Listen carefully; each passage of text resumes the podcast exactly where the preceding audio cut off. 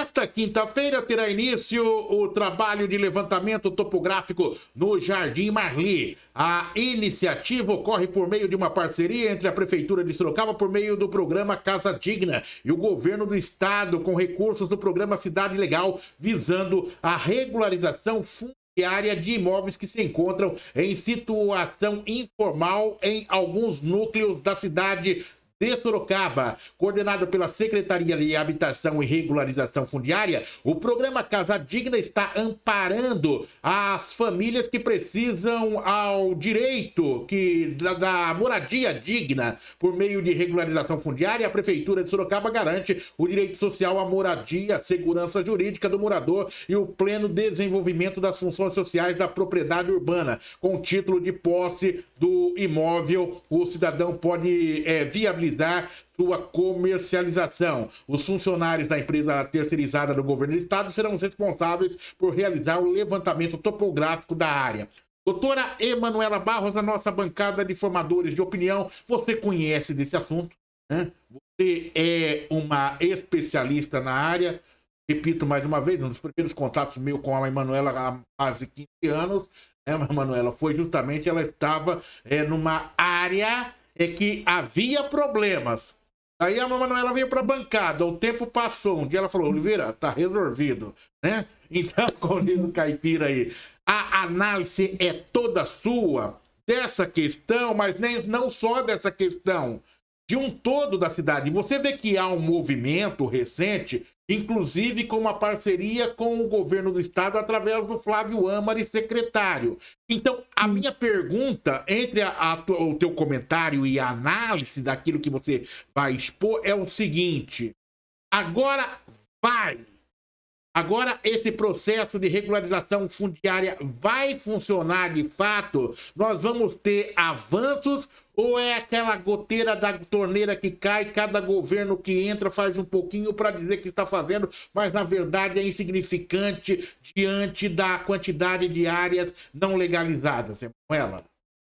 Bom, você falou uma coisa muito importante. A gente tem uma, uma, uma dificuldade muito grande porque são inúmeras áreas. A, última vez que eu é, vi esse levantamento, parece que existiam mais de 75 áreas é, passíveis de regularização no município. Né? Então, é, é, é muita coisa, né? E, e na verdade, pô, o dinheiro é curto, porque assim, para você fazer a regularização fundiária, você precisa de ter três coisas que são fundamentais a primeira delas é você tem que ter uma legislação que, que recepciona a questão. Então, é, a, hoje você tem a legislação de regulação fundiária urbana, que é a REURB, que é de 2016 e que vai estabelecer algumas regras. Então, você não, não são todas as áreas que vão entrar nessa né, na, na, contempladas pela lei. Segunda coisa é que você precisa de estudos né, topográficos, registrais, você tem que ter uma infraestrutura urbana alguns núcleos habitacionais ele tem que ser um núcleo consolidado, tem que ter um, né, uma urbanização que se chama irreversível para poder é, é, se, se, enquadrar nisso. E a terceira coisa é vontade política. E né, se não tem vontade política, se, se não adianta nada ter essas duas anteriores, que não vai sair. Então, assim, primeira coisa que é importante a gente entender que moradia é um direito social, está lá esculpido no artigo 6 da Constituição Federal. E diferente do que já foi tratado no município, não é uma questão é, é para ser feita é, como promessa eleitoral, não é uma questão de promessa eleitoral. Né? Todo mundo tem direito a, a ter uma casa digna, a ter uma moradia, a ter um teto. Teto, né, desde os primórdios, é um, é um dos direitos fundamentais da dignidade humana. Eu sempre costumo falar que quem não tem é, um lugar né, para chamar de seu, ele não tem cidadania, porque ele acaba perdendo, né, a, talvez a, a, o que mais seja importante que é você ter aquele acolhimento seu, da sua família tal. E isso veio sido tratado no município de forma muito equivocada, porque muitas vezes as pessoas parecem que querem, quanto mais desgraça, melhor. Eu sempre falo que pobreza dá voto. Então, primeira coisa que precisa ter é tratar isso como um direito social e como uma política pública. Eu fico muito feliz que hoje a gente tenha tanto à frente da Secretaria é, de Habitação do município uma pessoa que é técnico, né? O secretário Tiago é um funcionário público de carreira, é, é um urbanista, é um arquiteto, conhece o assunto. Então, isso para mim é fundamental. Não interessa para mim que governo lhe pertence, interessa é o conhecimento e a vontade de fazer para essa população. Segunda coisa é que hoje nós temos um sorocabano, uma pessoa que eu conheço e que é uma pessoa que tem uma, assim, a mais é, absoluta é, idoneidade, que é o Eric Vieira. Hoje, quem comanda esse programa, quem é responsável pelo Estado desse programa de regularização, Casa Legal, né, casa, é o sorocabano Eric Vieira. Então, nós temos hoje, à frente de uma secretaria estadual, uma pessoa que conhece os problemas do município, até porque foi secretário aqui né, no município. E nós temos toda uma vontade política. Hoje nós temos um governo que tem lá, por exemplo, a deputada Maria Lúcia Amari, que pode estar tá trazendo. Então, tem toda uma postura política, né? Que pode, uma vontade política que pode trazer benefícios. Eu acho que o Jardim Marli, é, é, por muito tempo, né, o Jardim Marli ele faz parte do núcleo que é Final do Lopes de Oliveira, divisa com Jacutinga. Para quem não sabe de onde a gente está falando, a gente está falando do antigo Caixa Preta. Caixa Preta, por muito tempo, foi a área assim mais menos valorizada do município. Era a área, junto com o Habiteto lá, aquela parte, né? Era a área de exclusão, era quase a Jorge Wetter, que infelizmente Jorge Wetter também tem essa alcunha de, de ser refúgio, né?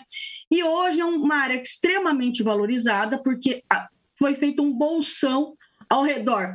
É, é final do Vanelville, né, que se expandiu, tem cinco, seis, sei lá quantos anéis. E hoje, na Fazenda Alteza ali, está sendo feito vários condomínios. Por exemplo, a estrada do Ipatinga, que circunda lá aquela área, é, é por muitos anos não foi é, é asfaltada, hoje parece que saiu. Então, existe toda uma conjuntura né, política, social, econômica, que realmente pode se fazer essa regularização. O que eu espero? Eu espero que isso seja feito com eficiência, né, com probidade, porque assim, o dinheiro público não é para ser gasto aleatoriamente. A gente já teve em outras ocasiões no município que for gasto rios de dinheiro com empresas para ser feito topografia, para ser feito levantamento, e depois a regularização não, não, não, não, não ocorreu.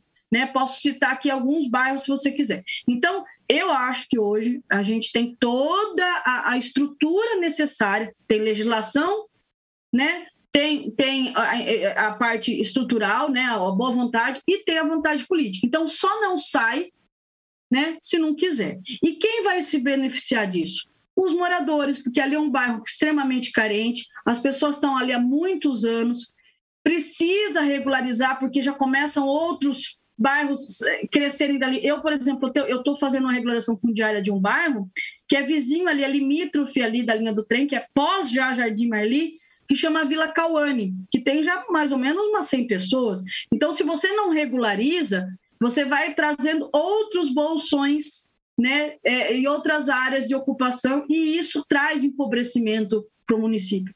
Uma das coisas mais importantes para você trazer riqueza para o município é você fazer é, é, essa divisão diária. A função social da propriedade precisa ser executada no município para evitar pobreza, para evitar é, várias coisas. E cidadania começa com moradia. Então, eu fico feliz que realmente agora a gente pode é, ter essa, essa oportunidade de executar uma política pública sem politicagem, né, sem muito alarde e, e, e com uma forma muito técnica e nós vamos estar ali para fiscalizar para que isso aconteça da melhor forma possível.